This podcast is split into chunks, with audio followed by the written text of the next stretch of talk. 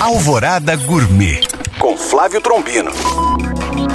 Olá, meus queridos ouvintes. Há dias que não temos muito tempo para cozinhar ou ir às compras. Então hoje vou ensinar uma receita de um molho simples que pode ser um coringa para usar na salada ou em um sanduíche. Ingredientes: 4 colheres de maionese, uma colher de ketchup, uma colher de mostarda, suco de um limão, uma colher de mel, uma caixinha de creme de leite, duas colheres de parmesão ralado, sal e pimenta do reino a gosto. Modo de preparo: coloque todos os ingredientes em um recipiente e misture bem com um batedor de arame. Coloque uma bisnaga e leve à geladeira por 15 minutos. Bom apetite! Para tirar dúvidas ou saber mais, acesse este e outros podcasts através do nosso site alvoradafm.com.br ou no meu Instagram,